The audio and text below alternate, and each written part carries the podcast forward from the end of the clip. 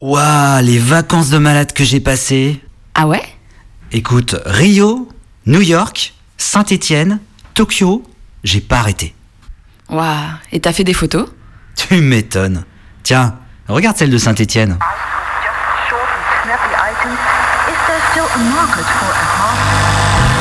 Commençons par le commencement, c'est-à-dire euh, le début.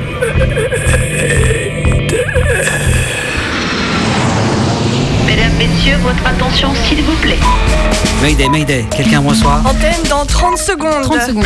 Transmission. Transmission sur le 102.2. Il s'agit d'un signal de détresse, on doit suivre le protocole. Mayday Mercredi 18h sur Radio Canu. Pendant une heure, se balader, explorer, interroger, rencontrer, jouer, faire des histoires et en créer. L'émission qui passe le mur du son. Saison 4.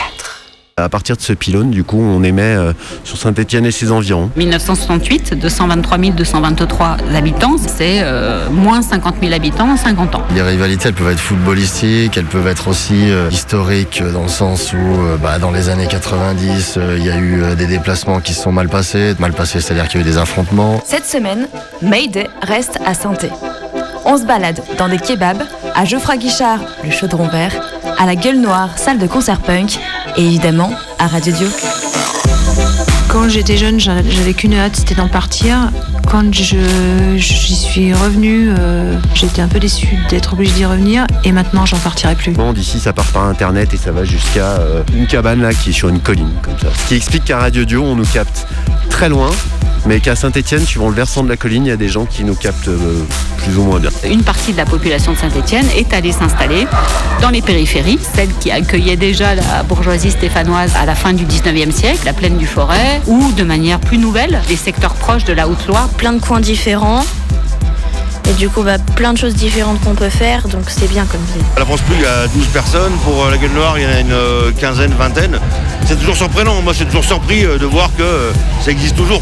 J'aime beaucoup cette ville et je pense qu'on la connaît mal et que c'est une ville très attachante et les Stéphanois sont très attachants. Et les Stéphanois, bah, je sais pas qui c'est parce que c'est un peu tout le monde.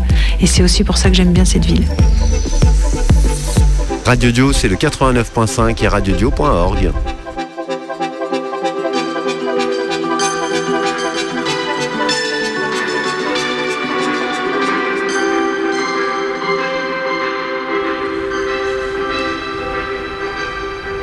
Et vous êtes toujours à l'écoute de Radio Dio 89.5 à Saint-Étienne, 102.2 pour Lyon et ses environs, et c'est l'heure de l'émission Affaires terribles avec Fabrice Truel.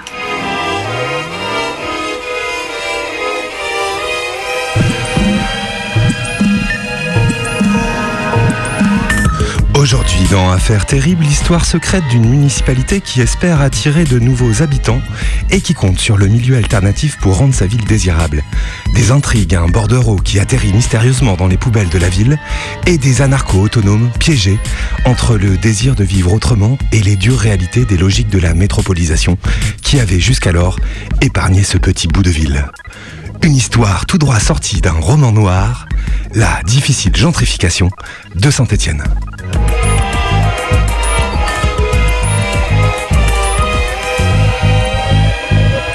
Mais d'abord, un rapide détour par l'actualité. Ce week-end se tenait à Lyon le dernier épisode de la saison 2 des Soulèvements de la Terre, produit cette année par Netflix. Un succès mitigé quant à la qualité du spectacle, mais des spectateurs toujours au rendez-vous.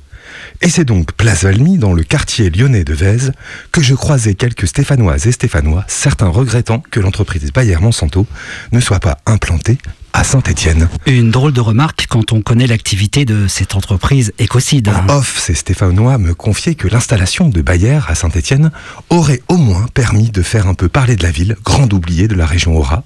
Mais surtout, ça aurait peut-être donné l'idée à des militantes et militants de s'y installer. Saint-Étienne n'en finissant pas de se dépeupler.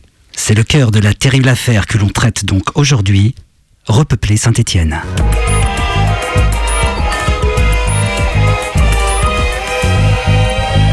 À partir des années 70-80, Saint-Étienne, comme beaucoup d'autres villes françaises, perd des dizaines de milliers d'habitants en son centre. La ville s'étale au-delà de ses collines et les communes limitrophes gagnent en retour des habitants souvent issus des catégories les plus favorisées. À mesure que le centre-ville se vide, il se paupérise. La proximité de la métropole lyonnaise semble, les décennies suivantes, étouffer les capacités de rebond de Saint-Étienne, qui ne connaît pas, ou seulement à la marge, le phénomène de revitalisation des centres par l'arrivée de nouvelles populations. Saint-Étienne, qui est pourtant l'une des 20 plus grandes villes du territoire français, apparaît dès lors comme un cas particulier. Une verrue pour les promoteurs immobiliers et autres chantres de la métropolisation. C'est donc sur ce constat, euh, comment dirais-je, socio-géographique que débute votre enquête, mon cher Fabrice. Tout à fait. Et comme vous allez le voir, tout ceci se trouve mêlé à la sauce blanche harissa du kebab Adana du 10 rue José Frappa. Ah, c'est amusant. Personnellement, je préfère le kebab Baudrum de 2 Place des Ursules. Il est pas très loin du vôtre d'ailleurs. Intéressant, j'irai, l'essayer. Hum, je le conseille, oui. J'ai l'impression que l'émission ressemble de plus en plus à Rendez-vous avec Y. Oh, je ne connais pas. C'était une émission qui enquêtait sur des histoires troubles. Et il parlait de kebab? Non, non, non. Mais je vous en prie, reprenez, euh, ça nous perd un peu ce détour. Oui, donc, de par son passé industriel, la ville de Saint-Étienne regorge de friches et de grands bâtiments abandonnés. Connaissant les exemples bien documentés de Montreuil ou de Croix-Rousse, la mairie sait bien que l'installation de lieux alternatifs permet d'attirer une population nouvelle, éduquée, souvent jeune et habillée avec des baskets qui coûtent cher. Ou des baskets Lidl édition limitée. Des populations qui aiment les lieux alternatifs, pratiquant le prix libre, sérigraphiant leurs affiches qu'ils dessinent eux-mêmes et buvant le plus souvent de la bière locale IPA. IPA, ce n'était pas le nom d'un service secret russe pendant la guerre froide? Hmm, Je suis pas assez documenté aujourd'hui, mais je ferai des recherches. Ce qui est sûr, c'est que derrière ces formes de vie alternatives, c'est tout un tissu que la mairie rêve de faire émerger. Oui, et ça tombe bien car Saint-Étienne accueille une école des beaux-arts renommée, notamment pour sa filière design. C'est exactement le calcul de la mairie. Ouvrir des lieux alternatifs pour les jeunes, d'abord fréquentés par les étudiants des beaux-arts, et qui seront ensuite rejoints par une population plus large, désireuse de profiter de l'aubaine distinctive de ce type de socialisation. Mmh, mmh, je comprends. Mmh, malin. Sauf que les étudiants des beaux-arts ne sont que trop rarement des ouvreurs de lieux vides, des squatteurs. Or, ce sont bien dans ces lieux abandonnés depuis des décennies, entrepôts de rubans, ateliers de vélos ou de fabrication de magnettes de l'ASSE, que la mairie entend accueillir ces nouvelles activités alternatives. Et pour ouvrir ces lieux et en faire des squats cool, elle a besoin des militants. Mais par définition, le militant est méfiant vis-à-vis des autorités. La municipalité communique donc peu sur le sujet.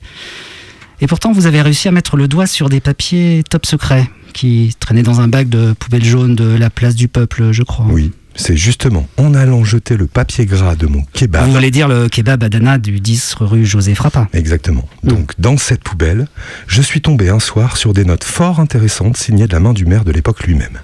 Il demandait aux employés municipaux de laisser ouverte la porte principale de plusieurs anciens ateliers et entrepôts vides. Il ajoutait qu'il serait bon de laisser à l'intérieur, et même pourquoi pas devant les lieux, quelques appâts à anarchistes, afin de leur donner l'idée d'occuper les friches. Il listait sans vraiment d'ordre.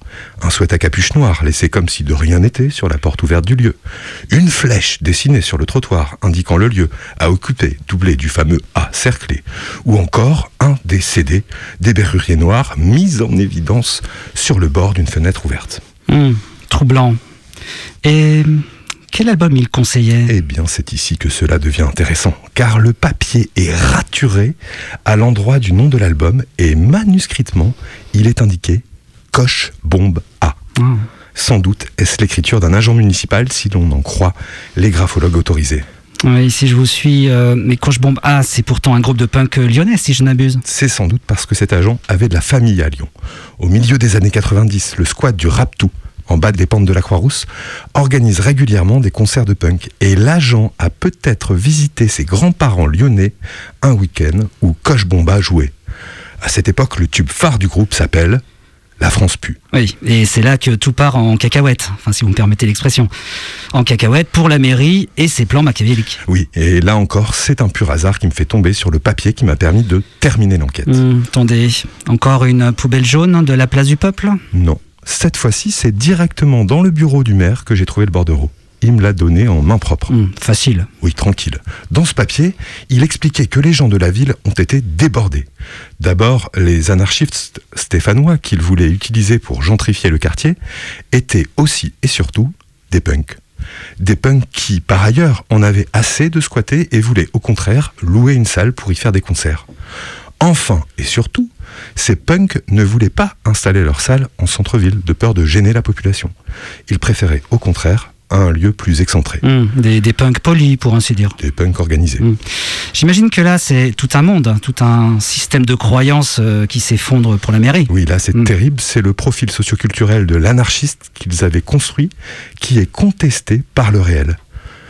Plus de dix ans après, la mairie ne s'en remet toujours pas. Et si depuis de nouveaux lieux alternatifs ouvrent régulièrement à Saint-Étienne, rares sont ceux qui réussissent à attirer la population que la mairie aimerait voir arriver pour repeupler la ville. Et ce lieu ouvert au début des années 2000, il existe toujours? Oui, oui, c'était les années 2010. C'est un lieu qui attire encore quelques centaines de personnes tous les week-ends et qui s'appelle La Gueule Noire.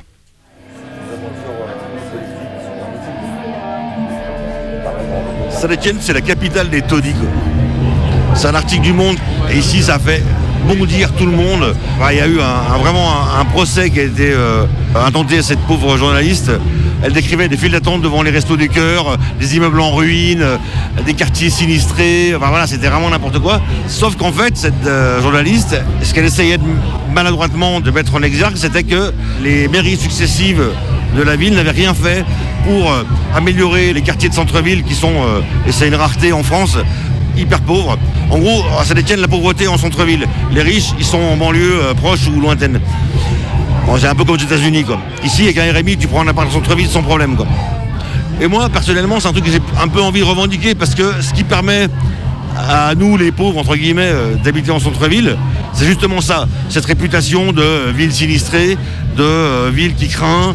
Ah, Moi, euh, même mes parents euh, qui ont habité ici pendant longtemps euh, me disent Oula, mais Saint-Etienne, ça craint, machin. Oui, oui, ça craint. Ne venez pas. Laissez-nous tranquilles.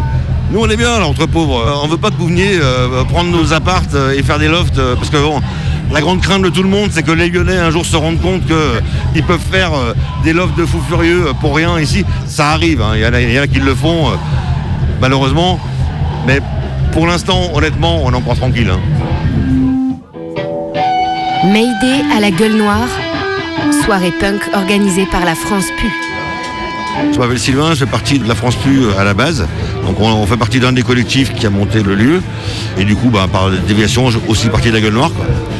La Gueule Noire, euh, c'est pas euh, uniquement un lieu pour les punks. C'est un lieu qui a été créé il y a 10 ans maintenant, qui a été monté par différents collectifs. À la base, euh, il y avait euh, la CNT, euh, donc syndicat euh, anarcho-syndicaliste. Il y avait le collectif des sans-papiers. Il y avait des boxeurs antifascistes. Il y avait des punks. Enfin, il y a un peu plein de gens différents, qui tous, à ce moment-là, avaient besoin d'un endroit pour pratiquer leurs activités différentes. Donc, il a fallu se mettre d'accord pendant un certain nombre de mois sur quel type de lieu on cherchait. Après, il a fallu trouver un lieu qui soit abordable et pratique pour tout le monde. Exemple, les co- comités sans papier, eux, ils avaient besoin d'un lieu qui soit un peu facile d'accès, euh, sauf que pour les concerts, par exemple, un lieu qui soit situé euh, en centre-ville, à proximité de voisins et de commerces, c'est pas forcément évident. On a trouvé cet endroit-là. Et depuis euh, 10 ans, ça fonctionne au gré et au venu des différents gens qui participent au collectif. L'idée, c'était d'avoir un lieu loué. À défaut d'acheter, hein, puisqu'on n'a pas les moyens pour ça, mais l'idée, c'était d'avoir un lieu pérenne, parce que une partie d'entre nous avait fait l'expérience du squat euh, auparavant, et sur les dernières années, la tendance, c'était que les squats étaient ouverts et fermés quelques mois plus tard. en gros, le temps de mettre le lieu euh, en, état de marche, euh, de faire les travaux nécessaires pour accueillir du monde, eh ben, tu faisais une, deux, trois soirées et c'était terminé. Donc les gens se sont lassés, ont été fatigués de ça. Ils se sont dit il faut qu'on ait un lieu un peu pérenne, qui bouge pas, qui puisse permettre à tout le monde de faire ses activités. C'est comme ça qu'est née la Gueule Nord.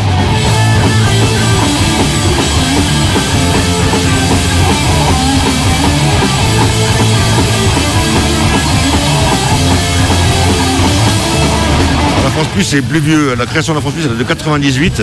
C'est un collectif punk qui est né autour d'une émission de radio, sur Radio Dio. Donc en gros, un conglomérat de punk de différentes générations qui se sont retrouvés sur l'émission de radio, qui ont décidé de faire des concerts à la suite de ça et de faire la distribution de disques et de fanzines euh, punk. Et donc ça existe depuis 98. En gros, on fait, euh, suivant les années, entre euh, 15 et 25 concerts euh, par an, quoi, à peu près. Fait, nous, euh, initialement, on défend un punk euh, do-it-yourself euh, radical, politisé, à tendance anarchiste, on va dire. Quoi. En gros, voilà, dans les concerts marquants de la France y a des groupes qui venaient d'Algérie, de Colombie, du Venezuela, de Pologne. le but, c'est quand même de promouvoir une scène underground punk internationale. Là, actuellement, au dernier recensement, je pense qu'on devait être euh, 12 ou 13. Mais bon, ça fluctue un peu suivant les arrivées et les départs des gens. Quoi. Mais on a, on a toujours été plus ou moins ce nombre-là depuis le début. Quoi. Pourquoi la France pue? Alors parce que, comme beaucoup d'assauts et de collectifs euh, qui ont été créés à Saint-Etienne, on part euh, souvent sur les gens qui sont en présence à ce moment-là, leur groupe préféré, et un morceau de ce groupe-là qui ferait un bon nom. Quoi. Donc là, en l'occurrence, c'est un groupe de Lyon qui s'appelle toujours Coche Bomba. Et euh, sur un album euh, de leur début, il y a un morceau qui s'appelle La France Pue, qui faisait bien pour une émission de radio. Quoi et pour une émission punk. Parce que euh, appeler une émission comme ça, ça interpelle forcément. Il y a même des gens de la radio hein, qui, qui, au départ hein, étaient un peu choqués euh, du nom, qui disaient mais pourquoi vous dites ça? Et du coup ça permet de, parler pas mal de choses. Quoi. De dire voilà, le punk c'est là pour euh, faire le poil à gratter, c'est là pour mettre le doigt là où ça fait mal. La France plus parce que bah, violence policière, parce que la guerre d'Algérie, parce que vente d'armes en Arabie Saoudite, parce que tu dis cela. C'est tout ça quoi. Et le punk c'est ça. Pour moi, le fondement du punk c'est de mettre le doigt euh, euh, là où ça fait mal. Alors nous on habite en France, on habite en Colombie, on s'appellerait euh, la Colombie quoi. Mais là euh, on est en France quoi. Pour toi, ça veut dire quoi Avoir une démarche politique dans l'organisation de concerts, ça passe par quoi? Euh, en fait, moi, j'ai commencé à aller voir des concerts quand j'étais gamin. Euh, l'entrée des concerts était en France, c'était à 30 francs. Là, ce soir, l'entrée des concerts, elle est à 5 euros. Ça n'a pas bougé quasiment, quoi. Et quand c'est 5 euros, euh, c'est-à-dire que le gars qui arrive ici à l'entrée qui dit moi euh, j'ai que 2,50 euros, on va, on va pas le mettre dehors à coup de pompe, il va rentrer forcément. Ça veut dire aussi qu'on fait attention euh, au contenu des textes des groupes qu'on diffuse. Et les gens qui composent la France Plus, ils sont euh, chacun impliqués dans d'autres euh, luttes, alors que ce soit euh, le squat, le végétarisme, le féminisme, peu importe. Les gens avec qui on est en lien en règle générale, ils sont à peu près tous dans- sur le même truc. Il y a beaucoup de gens qui portent des regards nostalgiques sur le passé, pas moi. Parce que je trouve que l'évolution de la scène punk, pas forcément à Saint-Etienne, mais de façon générale, elle est plutôt cool. Parce que euh, y a des choses qui se passaient dans les années 80 qui étaient honnêtement euh, pas terribles, et qui se passent plus maintenant. Tu vas pouvoir regretter le fait que, euh, bah ouais, dans les années 80, un concert punk c'était 500 personnes. Maintenant c'est 100. Mais euh, t'as tout l'éveil euh, politique qui s'est fait entre temps et euh, qui est, à mon avis, euh, plutôt, plutôt cool. C'est euh, une scène qui a intégré très vite toutes les histoires de genre, intégré très vite toutes les histoires de végétarisme, de végétalisme, d'antisexisme. Moi, dans les années 80, euh, les- j'étais gamin, hein, mais les concerts que j'ai vus, très honnêtement, ça ressemblait vachement à des gros balles de campagne avec les plus forts qui se mettent des grandes mandales dans le pogo. Il y a un côté quand même très bœuf qu'il n'y a plus maintenant. Quoi. Il y, a, une histoire du punk à Saint-Etienne, c'est-à-dire que depuis les années 80, il y a toujours eu, de façon ininterrompue, des concerts punk. Quoi. Il y a des villes où ça s'est interrompu, il y a des villes où, euh, suivant, on va dire, l'énergie des gens, euh, à un moment donné, il y a eu un squat qui a été très actif, mais après ça s'est arrêté. Ici, le fil rouge a, toujours été maintenu. Quoi. Et il y a le côté, euh, voilà, ville de prolétaires, machin, où, bon, une des occupations principales, euh, c'est euh, les concerts. Et euh, dans le vécu des gens ici, euh, le côté euh, revendicatif, de rébellion euh, pure, euh, comme peut être le punk à la base, ouais, c'est ancré un peu chez les gens. ouais.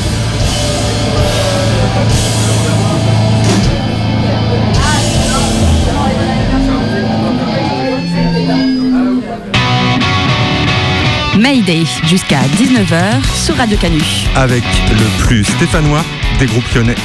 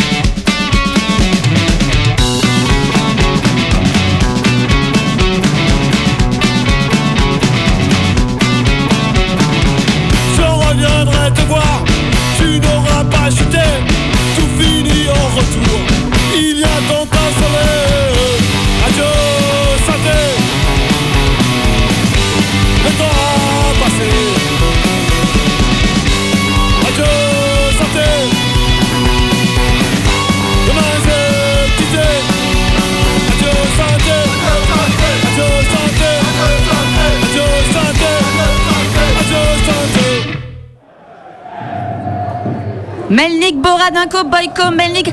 Ah, bon tact de Pierson, l'arrière gauche du FC Firmini dans ce derby sous haute tension contre la S Saint-Etienne. Et il relance bien Pierson. Oui, tout à fait, Pepper. Un match vraiment important pour les Verts s'ils ne veulent pas redescendre cette année et qui est comme tous les mercredis retransmis sur le 89.5 de Radio Dio. Tachenko, Kovalchuk pour Zelensky qui dribble Dupont et petit pont sur Traoré. Frappe Et ça n'inquiète que moyennement Duflo, le gardien du FC Firmini. Oui, on voit bien que Zelensky essaie depuis tout à l'heure de trouver des espaces, mais ses frappes sont jusqu'à présent très décevantes. C'est étonnant d'ailleurs de le trouver aujourd'hui en avant-centre. Lorsqu'il a été recruté par l'AS Saint-Etienne, Zelensky jouait plutôt à l'arrière. Oui, à Kiev, il était stopper. C'est un pari risqué de la part du coach et d'ailleurs, on voit bien que depuis le début de la saison, ça ne marche que moyennement. On le rappelle, si l'AS Saint-Etienne perd ce soir, c'est la relégation en CF3. En CFA 4, non plutôt euh, ça existe les CFA 4 Ah mais bien sûr. Il y a par exemple Saint-Jean-Bonnefond, Sorbier, Chambon-Fellerolles. Saint-Chamond, non? Et Saint-Chamond, oui ça serait des derbys très intéressants d'ailleurs. 88e minute et Rudinko qui s'impose à l'épaule et relance une nouvelle fois sur Zelensky. Zelensky, Zelensky qui crochette bien sur piqué, Zelensky qui continue balle au pied, Zelensky qui entre dans les 18 mètres et oh Zelensky fauché dans la surface. L'arbitre ne branche pas et la balle sort en 6 mètres pour une relance de Duflo. Ah, c'est étonnant que l'arbitre n'ait pas sifflé un penalty ici. Oui, les Stéphanois vont sans doute encore parler de discrimination à oui, la fin du match. Mais oui, oui, oui, c'est vrai que depuis que l'équipe est exclusivement composée de réfugiés ukrainiens, l'équipe stéphanoise doit souvent faire face à des décisions des arbitres, euh, disons, un peu étranges. Ce n'est pas la première fois qu'un penalty n'est pas sifflé. Ah, on est loin de l'ambiance des premiers jours où tout le monde louait la ville de Saint-Étienne pour son effort dans l'accueil des malheureux Ukrainiens. Sans doute aussi que la mairie a eu du mal à dissimuler l'effet d'aubaine dont elle a essayé de profiter en ouvrant grand les portes de sa ville pour que les réfugiés s'y installent. Oui, tout à fait, toujours cette angoisse des édiles stéphanois. Comment repeupler la ville Les Ukrainiens, c'était donc du pain béni. Boyko Melnik, dernière minute maintenant et sans doute la dernière offensive. Et le ballon est dans les pieds de Zelensky, le capitaine de l'équipe qui crochette à nouveau Durand. Petit pont sur Traoré et frappe Oh là là là là là là Duflo était battu, mais c'est le ballon qui frappe le poteau. Oh, c'est incroyable Et l'arbitre qui siffle la fin du match, Saint-Etienne redescend en CF à 5 Et j'ai l'impression que Zelensky conteste auprès de l'arbitre. Oui, tout à fait, il est en train de lui montrer le poteau. Oui, il semble lui dire que le poteau n'est pas réglementaire. Oh, il est dans une colère noire, Zelensky. Mais il n'a pas tort, Zelensky. La S Firmini, qui n'a toujours pas changé ses poteaux carrés en 2022, c'est pas très sport. Ah, D'autant qu'avec des poteaux ronds, la balle serait sans doute rentrée. Duflo était battu. L'arbitre ne veut rien savoir. C'est donc une relégation confirmée pour la S Saint-Etienne. C'était Allez les Verts sur Radio Dio. À vous les studios.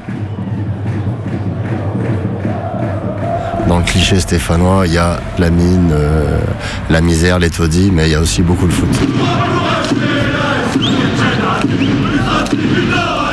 J'aurais un peu l'impression d'être un imposteur si je disais vraiment que j'étais ultra, parce que c'est ultra pour moi, c'est vraiment un mode de vie, une implication presque quotidienne pour ton groupe, pour ton club. La culture ultra, euh, je la trouve hyper intéressante sur plein d'aspects. Mais par contre, je suis pas affilié à un groupe, j'ai des affinités avec un groupe de supporters dans la tribune à laquelle je suis abonné. Je suis plus un sympathisant ultra et puis fidèle aux tribunes stéphanoises. Ça fait 20 ans que je suis abonné. euh, voilà. Mayday. Rencontre dans le chaudron. Bah, quand t'es à saint gamin ado, tu vas au stade quoi. T'as 8 ans, 5 ans, tu vas avec euh, tes parents ou les parents de tes potes qui t'amènent au stade. Après, ado, c'est une probabilité. Tu dis, ah, mais qu'est-ce qu'on fait ce soir Bon, bah, vas-y, 5 euros la place. euh, Donc, tu vas au stade, forcément, que ce soit en Ligue 1, en Ligue 2. euh. Puis après, j'ai une période ado où j'ai un peu rejeté le football. Et puis, c'est revenu assez vite. Et là, c'est là que j'ai découvert le monde des tribunes. Avec un autre prisme en fait, parce qu'en fait la culture ultra c'est une culture underground. Et comme moi j'étais dans les trucs un peu plus punk, euh, j'ai fait des liens en fait entre ces deux mondes. Il peut y avoir des ponts entre les deux dans certaines villes, dans certains endroits. Et euh, notamment en Italie où il y a beaucoup de passerelles entre des milieux politiques, euh, des milieux musicaux et le stade quoi. C'est vraiment une sous-culture urbaine euh, hyper importante. Alors en France un peu moins, mais à Saint-Étienne, elle, est hyper présente. C'est À Saint-Etienne, tout le monde sait qu'il y a les Green Angels et les Magic Fans. De fait, euh, bah, évidemment, les groupes ultra, ils ont, une importance. À Saint-Etienne, il y a les associés supporters, il y a les indépendantistes stéphanois, mais qui sont plus des clubs euh, plus familiaux, on va dire. Ce qui n'empêche pas qu'ils participent aux animations des tribunes, qu'ils font des déplacements. Après, ce qui différencie avec la culture ultra, c'est que la culture ultra, c'est voilà, qu'on soit dernier, qu'on soit en Ligue des Champions, qu'on soit euh, en déplacement sur un terrain, en Coupe de France, sur un terrain national, euh, voilà, on y va. Comme le slogan des Green Angels le dit, partout, toujours. Et puis il y a cependant animation des tribunes. Les tifos, les tifos, c'est les animations à l'entrée des joueurs. Des fois, il y a des trucs qui sont vraiment impressionnants et qui nécessitent un, taf de malade. Attention, dans quelques secondes, c'est l'entrée des joueurs de ce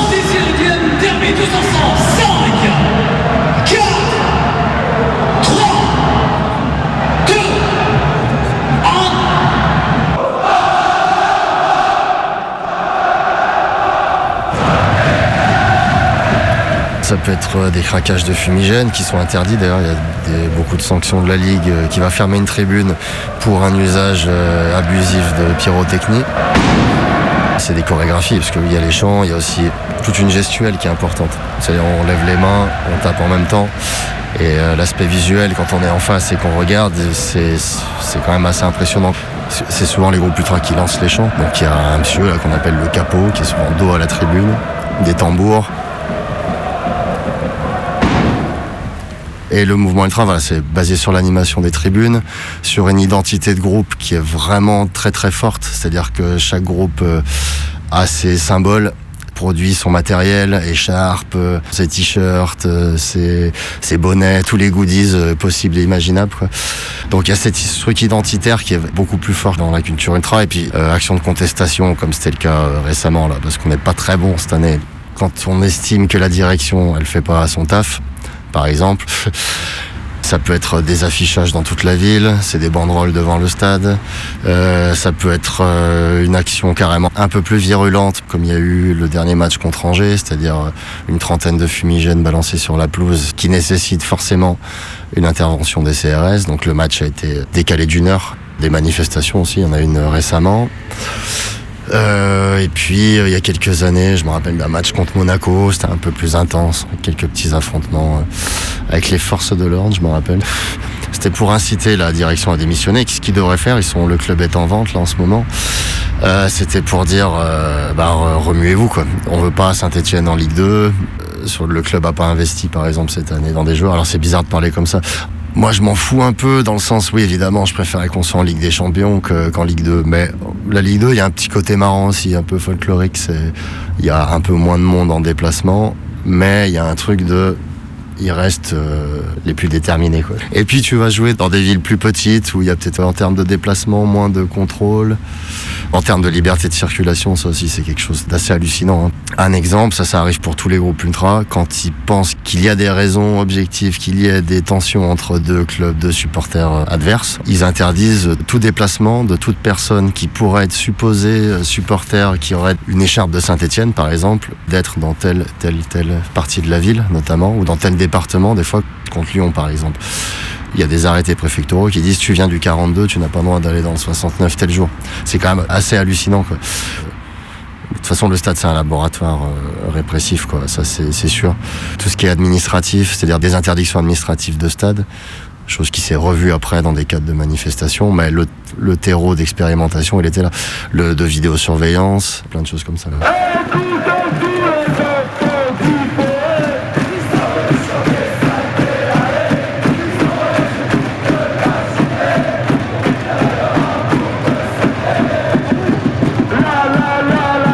De Lens, dans tous les stades, les COPS, les tribunes derrière les cages, et c'est les places les moins chères. Bien avant l'arrivée du mouvement ultra, hein, c'était les tribunes populaires étaient derrière les cages, et donc euh, du coup c'est là où les ultras sont le plus souvent.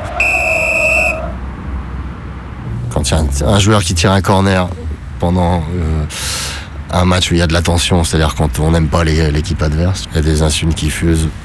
Bah, à Lyon récemment, il y a euh, un joueur de Marseille qui s'est pris une bouteille d'eau. Il y a quand même euh, des filets qui empêchent euh, à ce qu'il y ait des projectiles qui soient jetés. Ça, ça fait partie du folklore, c'est sûr. Et voire même les matchs où il y a de la tension, c'est beaucoup plus prenant, quoi. Ça fait partie de cette dose d'adrénaline qui est kiffante. Et tu vois un derby, euh, il y a tellement de l'animosité et ouais, on peut dire de la haine hein, envers l'équipe adverse que il y a une tension dans la tribune. Et quand ça marque, quand ça arrive, quand on gagne, c'est pas, c'est quand même assez rare. Mais bon, quand on gagne les derbies, il y a une énergie qui se libère, il y a une espèce de. C'est fou quoi. C'est dur à expliquer quoi, mais c'est en tout cas un truc qui, qui fait que le stade ça peut être addictif aussi quoi. Qu'est-ce que l'on entend crier sur le terrain de football quand un joueur n'a pas son rendement habituel et tout? On entend crier la mine fainéant.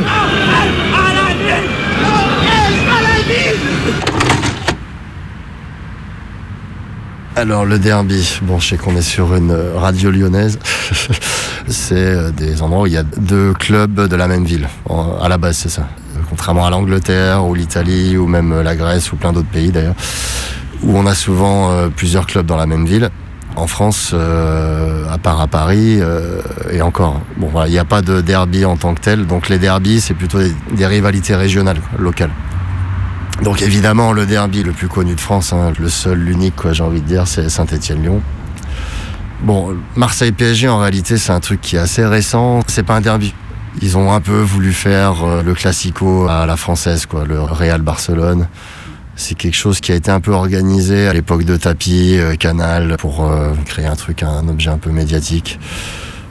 Saint-Étienne-Lyon, ça va au-delà du foot en fait. On va rester dans les clichés, les caricatures, mais qui quand même dépeignent une certaine réalité, mine de rien. Le lieu commun, c'est de dire que Lyon la bourgeoise, la ville froide, Saint-Étienne l'ouvrière et la ville chaleureuse, quoi. Lyon la métropole européenne, Saint-Étienne la ville en crise, quoi. C'est une lecture de classe un peu derrière. Moi en tout cas j'y mets ça, il y a plein de gens qui peut-être mettront autre chose. Mais il y a beaucoup de gens quand même euh, qui ont ce truc. Même des gens qui aiment pas le foot à Saint-Etienne, cette animosité envers Lyon, ça fait partie de la culture stéphanoise. Et du coup, évidemment, le foot, c'est un catalyseur, c'est quelque chose qui va faire que euh, elle va se décupler. Mais elle va au-delà, elle va un peu au-delà du foot. Politiquement, évidemment, qu'il y a des ultras qui vont se définir euh, apolitiques, ce qui est la grande majorité, qui sont là juste pour euh, le supporterisme, supporter ses couleurs. D'autres qui vont afficher une culture plus proche de l'antiracisme. Certains vont aller beaucoup plus loin, se dire antifascistes, etc. Et d'autres, évidemment, à l'inverse, euh, de droite, voire d'extrême droite. Ça se ressent dans les symboles qu'on se réapproprie, voilà.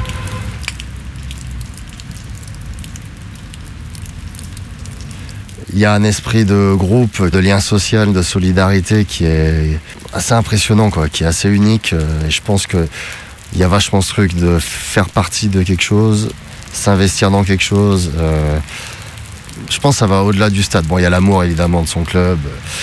Il y a un truc identitaire, mais pas dans le mauvais sens du terme. Tu sais que si t'as une galère, euh, t'auras tout un groupe derrière toi, quoi. Et ça, c'est assez fort. C'est quand même euh, quelque chose qui, je pense, euh, quand t'es jeune, euh, t'apporte plein de choses en réalité. Enfin, ce truc d'appartenir à, à une bande, quoi. Ce truc de se déplacer en bande.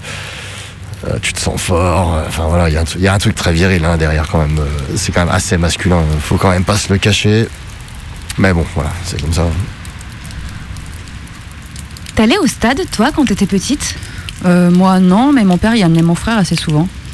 Et maintenant, t'y vas des fois? Euh, non plus. Ça arrive que je regarde les matchs à la télé quand Saint joue, mais en fait, je suis jamais allée au stade. Oh, mais moi non plus. C'est dingue. C'est parce qu'on est des meufs qu'on n'y va pas? Bah, je sais pas. Peut-être. Attends, écoute, il y a match ce soir. On y va, non? En plus, il paraît qu'il y a une super ambiance dans les tribunes. Faut voir ça au moins une fois dans la vie. Et en plus, c'est Sainté contre Lyon. Allez. C'est fou, on voit pas du tout pareil depuis les tribunes par rapport à la télé, hein Bah ouais, d'ailleurs, on voit pas très bien en étant derrière les cages comme ça. Attends, on va se décaler. Waouh Wow, ça craint de gueuler des trucs comme ça. Ah, mais c'est que. Puis en plus, il y a tout le monde qui chante là, même les gamins. Mais en fait, c'est à ça qu'il a été élevé, mon frère. Bon, attends, c'est les supporters lyonnais là. Viens, on va se rapprocher des Stéphanois là-bas. Allez, ok. Je suis sûre que ça va chanter euh, qui c'est les meilleurs, évidemment, Ouais, c'est- les verts.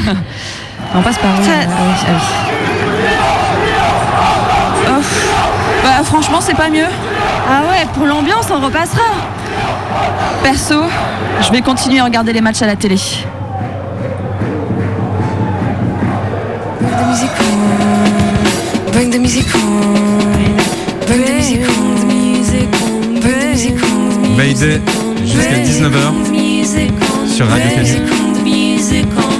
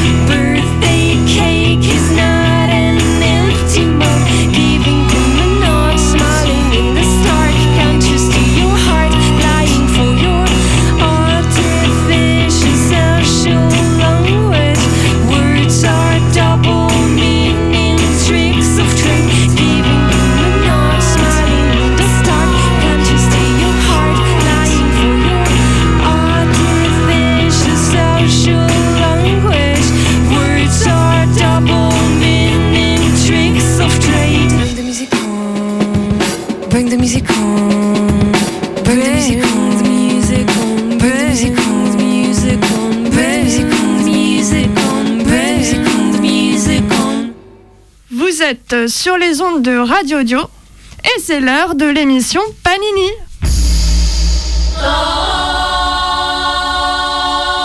Et aujourd'hui, on va vous parler du match de la Bien semaine. sûr, on l'attendait, le match du moment, hein, celui qui oppose. Les tacos grenoblois et les tacos lyonnais.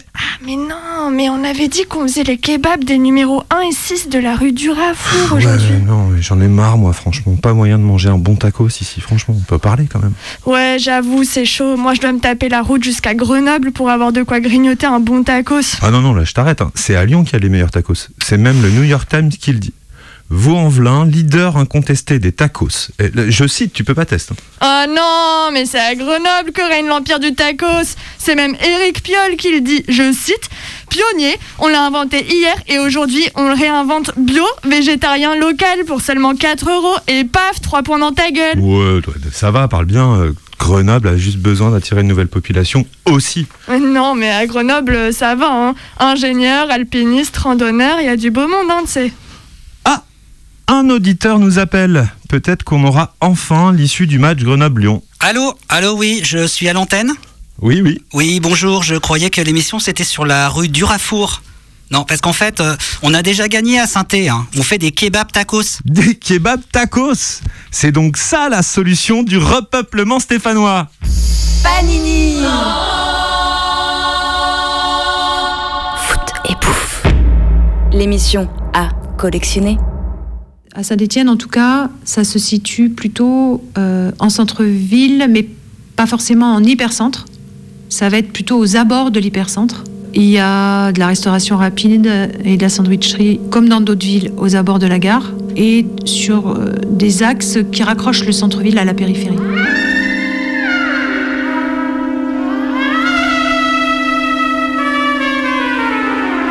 Je m'appelle Catherine Gauthier. euh, je suis euh, maître de conférence euh, en sciences humaines et sociales pour l'architecture à l'école d'architecture de Clermont-Ferrand. J'habite euh, Saint-Étienne. À l'origine, je pense que c'est une nourriture qui vient des Balkans. C'est une viande qui est coupée en tranches fines, souvent hum, des, couches de viande qui sont euh, placées sur une broche, et euh, une broche qui est une broche barbecue en fait, hein, qui tourne, et d'o- d'où le terme d'honneur kebab, puisque ça, tourne. Et au fil du temps, et au fil des générations qui sont devenues euh, les clients habituels de ces restaurants, et ben ça s'est transformé, et là, le, le sandwich est réduit à sa plus simple expression, avec salade, tomate, oignon, viande hachée, plutôt veau ou dinde, la dinde étant moins chère, voilà, tous ces critères-là. Et puis euh, après, euh, ils vont jouer sur euh, les types de sauces qui va être proposées. Toutes les sauces à la mode, et donc il y a des mouvements de mode. Et puis après, il y a ceux qui cherchent à, à multiplier le type de sandwich à la mode, donc ça va être tacos, burgers, etc. Et ceux qui, au contraire, s'orientent vers une, quelque chose d'un petit peu plus gastronomique.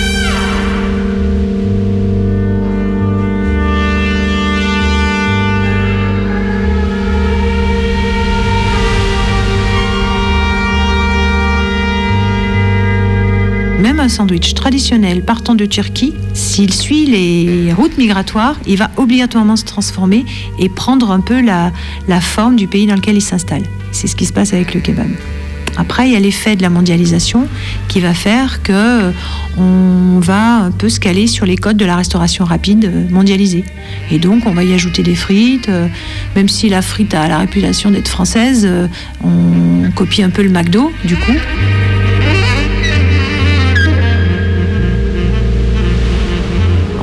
Regardant la rue Antoine Durafour, puisque c'est surtout sur celle-là que j'ai travaillé, on y retrouve des kebabs qui ont été parmi les premiers qui ont été ouverts à Saint-Étienne, ou encore autour du quartier de Chavanel, où il y a aussi euh, un Iranien, je crois, ou Irakien, je ne sais plus, qui avait un kebab qui est toujours ouvert depuis longtemps. C'est des kebabs qui ont pu s'ouvrir à la fin des années 70, en tout cas au, au début des années 80. C'est les premières vagues importantes d'immigration turque et kurde en France. Donc, euh, soit réfugiés politiques, soit plutôt des gens qui avaient euh, une migration d'ordre économique, qui était plutôt masculine au départ et qui s'est euh, développée par le regroupement familial après. C'est des gens qui arrivaient pour travailler dans l'industrie locale, soit stéphanoise, soit des abords de Saint-Étienne, plasturgie, dans le Pilat, ou encore l'industrie textile, et qui très vite se sont reconvertis dans le commerce euh, pour être leur propre patron, pour gagner un peu mieux, pour avoir des horaires choisis, pour pouvoir éventuellement aussi offrir des emplois à des compatriotes, euh, gens de la famille ou pas, qui venaient et qui avaient eux-mêmes besoin de trouver un emploi sans parler très bien français. euh, voilà. Et puis, avec le temps et la désindustrialisation, on a pu un peu les aider à partir, quoi, pour euh, utiliser cet euphémisme. Et puis, il y a eu les générations, deuxième génération, tout ça, qui ont eu plus de difficultés à trouver du travail.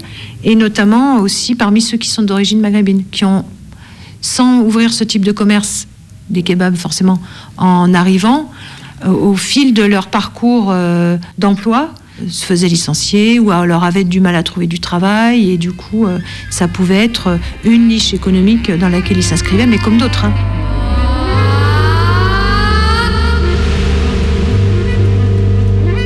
Cas, c'est sûr qu'il y a un parallèle entre le développement des, kebabs, la chute du petit commerce, l'arrivée de vagues migratoires et la désindustrialisation.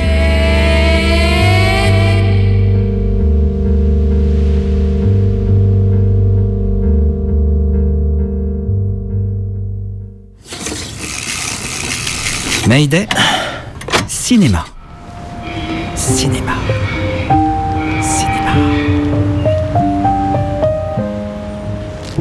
Y a des trains et des filles qu'on ne devrait jamais laisser partir. Le Saint-Étienne-Paris, de 10h55 par exemple. Seulement voilà, je l'ai pas pris. Trois ans plus tard, je reste à quai, à Saint-Étienne, comme pigiste pour FR3 Rhône-Alpes. C'est la crise, déjà, et le tournant de la rigueur. Le gouvernement ouvre une parenthèse dans les réformes, les usines ferment, le chômage monte, les verts descendent.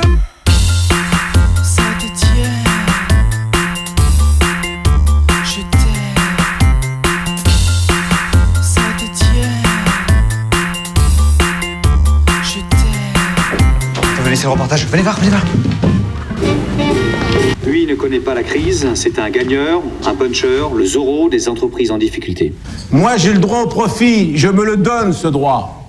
Ça veut dire que j'ai le droit d'avoir un jet. Je l'ai gagné. Entre nous, vous gagnez combien? L'argent pour moi, c'est mon unité de mesure. Euh, le sportif, c'est le chronomètre et l'écrivain, c'est le prix Nobel. Un million par an? Un peu plus? Pour. Quoi, encore plus? Pour. Certains contestent vos méthodes, notamment sur le dossier Menu France. Vous auriez vendu des activités rentables au détriment des emplois? Moi, je crois que le jour où je serai un escroc, ça se saura. Mayday présente Talk Show. Talk Show. Ce sont des anonymes, ils sont comme vous et moi. Collectionneurs d'apéricubes, Ancien chinois, stars de rock stagiaires, conseillère d'orientation. et ils sont dans Talk Show. Talk Show. Eh bien, bonsoir à toutes et à tous. Nous accueillons aujourd'hui Madame Tib. Bonjour, c'est bien Bonjour. aimable à vous de me recevoir. Non, merci à vous d'avoir accepté cette invitation de dernière minute. Notre invité nous ayant fait fond bon. Donc, Madame Tib, vous venez ici nous parler d'un trouble étrange, la SDLPF. Autrement dit, la synthé dans la peau forever. Saint-Étienne Allez, allez, allez Allez, allez, Oui, allez oui, ok, Allez, allez, merci. Et si je lis bien ma fiche qui a été écrite à la va-vite par la chargée de production de l'émission, qui d'ailleurs, je tiens à préciser, a fait une faute à empêcher, c'est ER et non EZ. Donc, Madame Thib, vous ne pouvez pas vous empêcher de tout ramener à Saint-Étienne. Bah, quand on a une aussi jolie ville, c'est difficile de ne pas faire autrement. C'est un peu une fixette, disent vos amis, voire franchement lassant, rajoutent d'autres. Que voulez-vous que je vous dise? Il y a un cœur vert qui bat en moi. Poupoum Poupoum Hmm. Donc, euh, fière des Stéphanoises. Oui Et vous habitez où à Saint-Étienne? Euh, Ben, je vis à Lyon. C'est ridicule, hein. Je suis née à saint mais là, à 30 34 ans, j'ai passé plus de temps hors de saint qu'à saint En fait, je ne te connais pas. Ou du moins plus. Comment ça, vous ne me connaissez pas on, on se tutoie, c'est ça? Je crois que ça m'arrange de me définir stéphanoise. De me lier à une identité ouvrière, une identité populaire. Alors qu'au final, je l'ai quitté cette ville. Et surtout, j'avais accès à cette possibilité de te quitter. Merci à toi d'avoir fait partie de ma photo de famille. T'imagines pas comme ça me fait plaisir quand des copains, des copines me disent qu'ils vont s'installer chez toi? Moi, j'ai la bougeotte. Mais pour pas perdre pied, j'avais besoin d'un ancrage pour m'assurer. Et j'ai rien trouvé de mieux que tes crassiers. C'est bête, hein, mais petite, ça me faisait rêver. Alors, on me fait signe en technique qu'il manque une chute au talk show. Hmm? Oui. Oui, alors voilà, je vais dire celle de la semaine dernière. Où es-tu?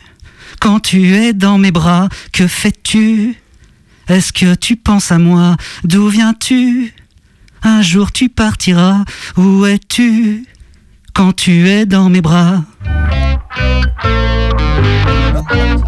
Talk show.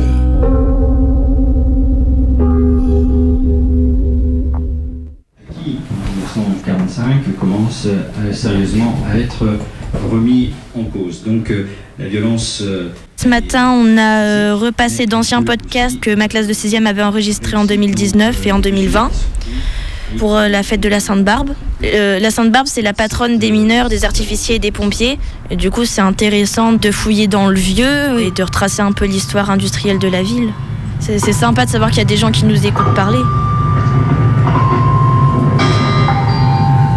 Quand je suis arrivée ce matin à 9h, on a regardé les lanceurs, on a écrit deux trois trucs et ça a une heure pour euh, mettre en place et c'était bon. Et tu peux me dire juste ton prénom et où est-ce qu'on est ici? Gabriel et euh, on est euh, dans les locaux de Radio Dio à Saint-Étienne. Vous êtes toujours à l'écoute du 895 de Radio Dio. Euh, ici, on a la cuisine. Que, bah, là, on peut servir des verres d'eau euh, avant les émissions. Et là, c'est le studio d'enregistrement. Attention, on passe. On peut y mettre 5 micros avec un ordinateur quand on enregistre l'émission, les vinyles et les CD. La technique, ça m'angoisse un peu quand je vois tous les boutons. Et je suis d'un naturel pas très doué avec l'informatique, donc je préfère vraiment parler au micro. Et ce qui est bien Radio Dio, c'est que vu que c'est une radio qui a été fondée dans les années 80, bah, on retrouve l'ambiance des chambres d'adolescents des années 80 avec des stickers partout. Et c'est bien. Et puis là, on a un espèce de balcon. Bah, si on veut faire euh, comme Pâques et fumer entre deux textes dans l'émission, bah, on sort là.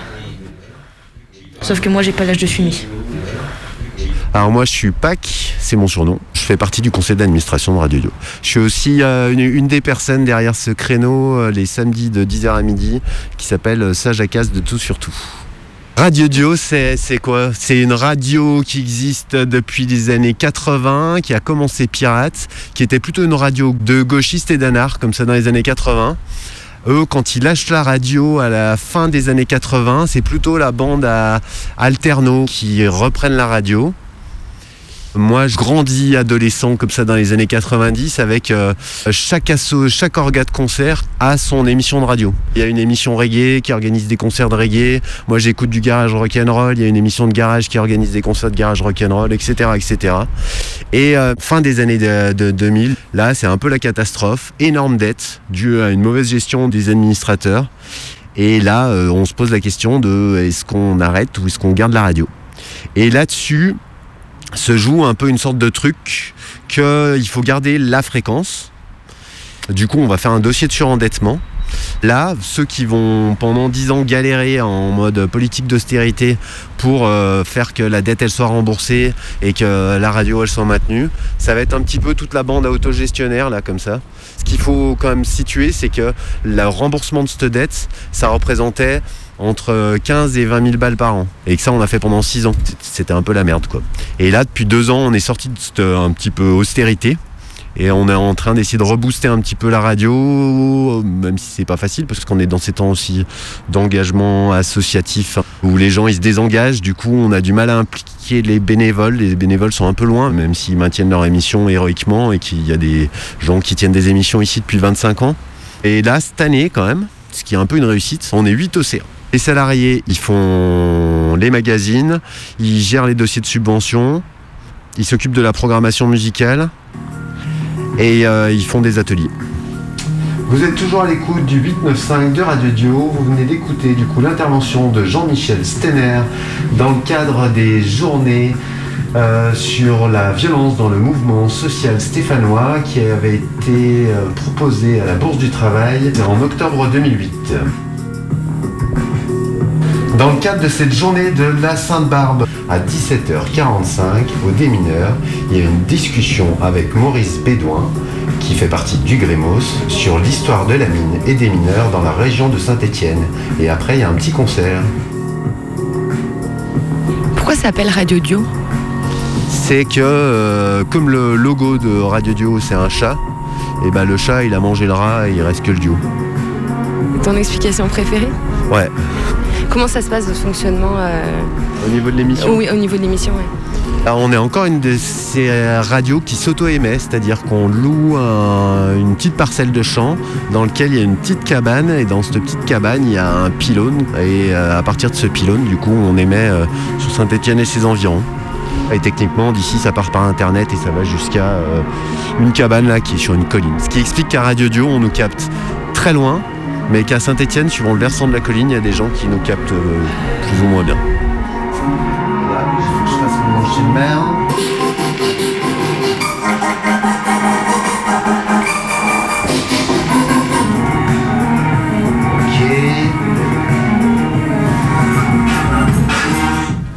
Et bah ça y est, là maintenant, on est en antenne. Et voilà.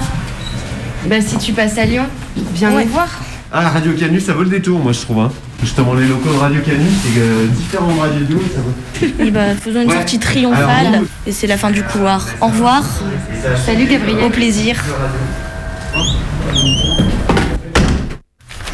J'en vois une encore plus grosse quand je me lève. On est dans un appartement sur la colline de la Croix-Rousse. Avec ma nièce, on regarde par la fenêtre. Face à nous, Lyon dans la nuit. Qu'est-ce que tu vois, loin? Saint-Étienne avec du brillant. C'est là-bas où il y a du brillant. De Lyon, on le voit. Tout au fond, on voit briller la flamme de la raffinerie de Faisan. C'est plein sud, pas si loin de Saint-Étienne. C'est comment Saint-Étienne? Bah, c'est joli. Et ça brille. Il y a beaucoup de fumée. Ah bon? Oui, j'en vois. Ce qui est gris, c'est de la fumée. Et toi, tu sais pourquoi il y a de la fumée à Saint-Étienne Parce qu'il fait froid, je pense. Ah, donc toutes les cheminées, elles sont allumées. Bah, eux qui ont froid. Bien sûr. Sinon, à quoi ça servirait? Pas à rien. Et t'as hâte de retourner à Saint-Étienne? Je sais pas. Si j'ai un petit pote pour que vendredi, je fasse une fête.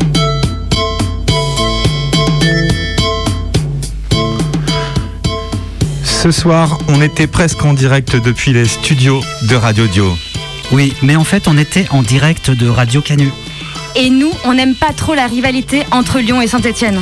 Parce qu'en vrai, on préférerait dire qu'on vient de Saint-Étienne. C'est plus chouette. Mais en fait, on habite à Lyon. C'est plus cher. Et ce soir, on a entendu un extrait du film Les lendemains qui chantent. Un film un peu nul. Pas très bien. Mais aussi Zone infinie. Raymond Howard.